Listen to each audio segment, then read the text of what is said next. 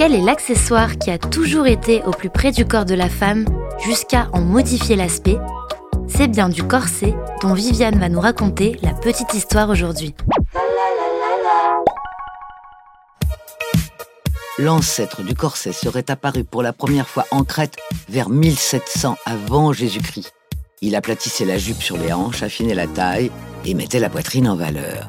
Mais le corset moderne tel que nous le connaissons remonte au XVIe siècle à la cour d'Espagne.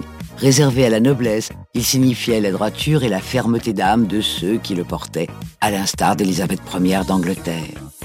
Deux siècles plus tard, toutes les cours d'Europe l'ont adopté jusqu'au milieu les plus populaires, dans une version plus simple. Quant à la reine Marie-Antoinette, malgré son inconfort, elle emporte à toutes ses sorties. C'est aussi à cette époque que sont apparus les corsets réducteurs de taille. En 1810, le corset à la Ninon se fait roi sur le buste de la reine Victoria. À partir de là, les seins ne sont plus écrasés, mais les corsets sont de plus en plus serrés.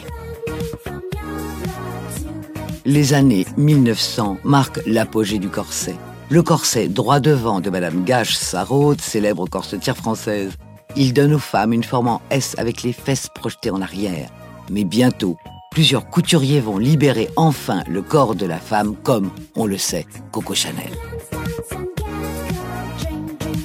C'est en 1990, grâce à Jean-Paul Gaultier et Madonna, que le corset revient sur le devant de la scène avec un modèle à seins conique rose créé spécialement pour l'artiste.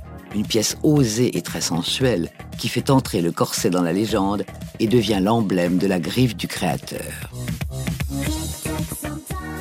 Victoria Beckham se marie dans un corset fait par Monsieur Pearl, ce célèbre corsetier installé à Paris, qui est connu pour pratiquer le tie lessing ou le fait de réduire sa taille par le port constant d'un corset.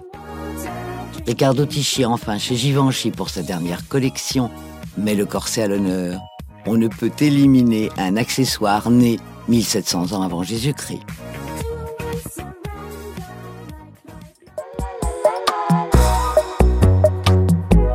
Petite Histoire 2 est un podcast coproduit par TV Only et Initial Studio, adapté du magazine audiovisuel éponyme, produit par TV Only, Jean Monco et Séverin Delpont, imaginé et commenté par Viviane Blassel et écrit par Benjamin Doise sous la direction de Viviane Blassel.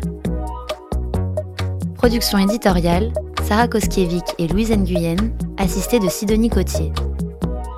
Montage et musique, Johanna Lalonde avec les voix de Viviane Blassel et Louise Nguyen.